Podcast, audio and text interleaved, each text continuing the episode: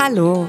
Neue Woche, neues Glück. Es ist schon wieder 17 Uhr und höchste Zeit für FOMO. Was habe ich heute verpasst? Heute ist Montag, der 16. Januar 2023.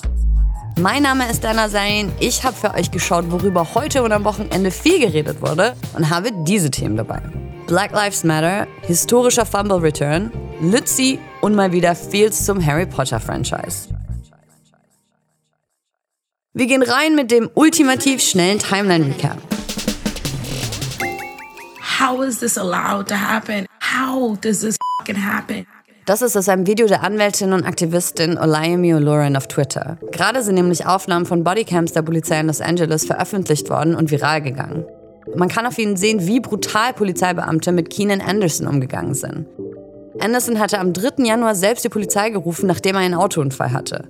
Aber anstatt ihm zu helfen, setzen die Beamten völlig unnötige Gewalt ein und tasern ihn mehrmals. Wenige Stunden später ist er dann an einem Herzstillstand gestorben.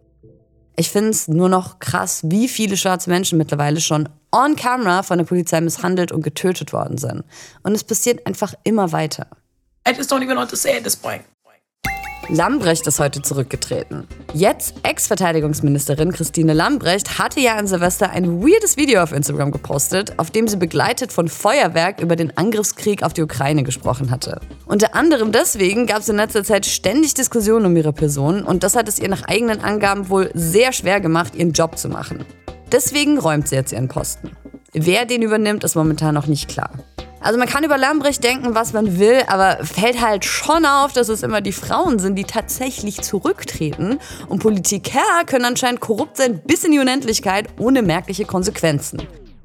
Scheuer. Endlich mal wieder ein Win für den FC Barcelona.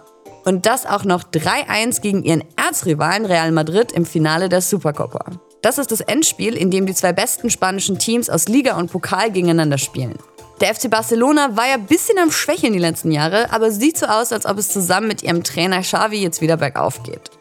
Die Supercopa ist ja schon einer der wichtigsten Wettbewerbe im nationalen Clubfußball, deshalb Felicidades.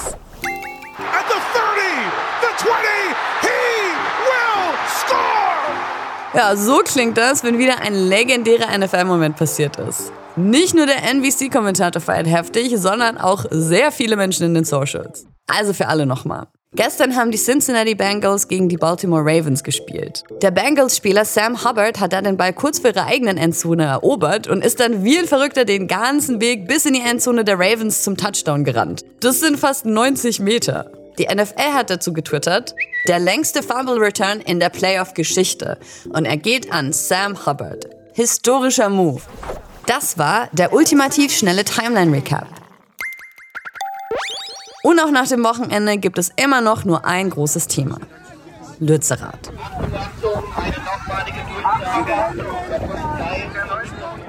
Man kann auf den Socials gerade super viele Videos sehen, wie Polizei und Demonstrierende sich literally eine Schlammschlacht im Regen liefern. Und der Mönch von Lützerath ist jetzt schon Meme des Jahres. Am Samstag war ja nochmal Großdemo in der Nähe von Lützerath. Short-term economic growth and corporate greed Greta Thunberg war da und zwischen 15 und 35.000 Menschen, um dagegen zu protestieren, dass das Dorf abgerissen und dort Braunkohle abgebaut wird. Es hat ziemlich heftig geregnet und deswegen wurde das Ganze zu einer ziemlich schlammigen Angelegenheit. Und besonders ein Video hat es euch angetan. Man sieht, wie PolizistInnen im Schlamm stecken bleiben und umfallen. Dann taucht vor ihnen ein Aktivist in Mönchskutte auf, läuft völlig problemlos auf dem Schlamm herum, wie Jesus auf dem Wasser, schubst einen der Beamten um und läuft weg. Die Szene ist so skurril, dass der Mönch jetzt sogar schon in den USA berühmt ist. Dort nennen sie ihn den Mud Wizard, also Schlammzauberer. Aber das nur am Rande. Das ist alles natürlich noch einigermaßen lustig und unschuldig, aber die Situation ist insgesamt wohl ziemlich eskaliert. Und zwar als Protestierende versucht haben, nach Lützerath selbst zu gelangen. Beide Seiten werfen sich jetzt gegenseitig Gewalt vor. Aber wieso das Ganze?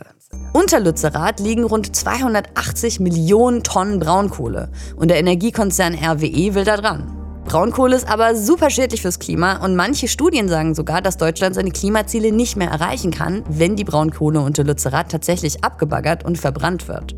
Verschiedene Gruppen wie Fridays for Future, Letzte Generation und alle der Verbleiben hatten deswegen Lützerath besetzt, bis die Polizei letzte Woche angefangen hat, das Dorf zu räumen. Mit zwei AktivistInnen von Alle Dörfer bleiben hatte ich ja auch in der letzten Wochenendfolge gesprochen. Da erklären wir auch nochmal ausführlicher, worum es in Lützerath eigentlich geht und was das mit unseren Klimazielen zu tun hat. Ich verlinke euch die Folge mal in den Show Notes. Die Polizei hat die Räumung von Lützerath mittlerweile offiziell als beendet erklärt, aber das heißt nicht, dass KlimaaktivistInnen aufgeben. Erst heute haben sich AktivistInnen von einer Autobahnbrücke in der Nähe von Lützerath abgeseilt. Und verschiedene Gruppen haben für morgen, den 17., jetzt nochmal zu einer Massenaktion aufgerufen. Wir halten euch dann natürlich auf dem Laufenden. So yes, Sebastian did apologize. In diesem TikTok von Ariella Elm geht es um Schauspieler Sebastian Croft. Er hat sich nämlich bei der LGBTQIA Community entschuldigt. Und schuld ist Harry Potter. Mehr oder weniger. Sebastian Croft kennt man vor allem aus der Serie Heartstopper. In der geht es eben explizit um das Leben und die Struggles junger queerer Menschen. Und genau bei denen kam die erste Staffel auch mega gut an. Nicht so gut dagegen die Nachricht, dass Sebastian im neuen Harry Potter Game Hogwarts Legacy vorkommen wird. Oder jedenfalls seine Stimme. Er spricht nämlich die männliche Version vom Hauptcharakter im Spiel. Natürlich auf Englisch. Hogwarts Legacy kommt im Februar raus und es gibt schon auch richtig viele Menschen, die sich krass drauf freuen. People cannot shut up about Hogwarts Legacy. So formuliert es zum Beispiel YouTuber Mr. Tilexify. Aber das Spiel wird eben auch von vielen kritisiert wegen Harry Potter Autorin J.K. Rowling. Sie hat online und in Interviews immer wieder mega transfeindliche Sachen gesagt. Deswegen sind sie und auch in Teilen des Harry Potter-Franchise vor allem bei der LGBTQIA und ihren Allies in Ungnade gefallen. Dass also ausgerechnet jemand wie Sebastian Croft, der durch eine queere Serie bekannt geworden ist, bei einem Harry Potter irgendwas mitmacht, finden jetzt viele nicht so schön. Es gab super viele negative Reactions dazu auf den Socials und zwar so viele, dass Sebastian selbst was dazu auf Twitter geschrieben hat. Und zwar, ich wurde vor drei Jahren für das Spiel gecastet. Das war lange bevor ich von J.K. Rowlings Ansichten wusste. Ich bin absolut der Meinung, dass Transfrauen Frauen sind und Transmänner Männer.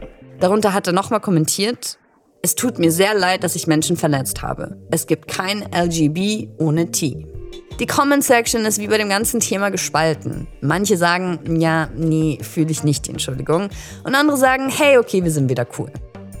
Was sagt ihr denn zu der Sache? Kann man das Harry Potter Franchise noch mit gutem Gewissen supporten? Schreibt's mir an fomo@spotify.com. Das war's für heute auch schon wieder mit FOMO und wir hören uns morgen wieder hier auf Spotify.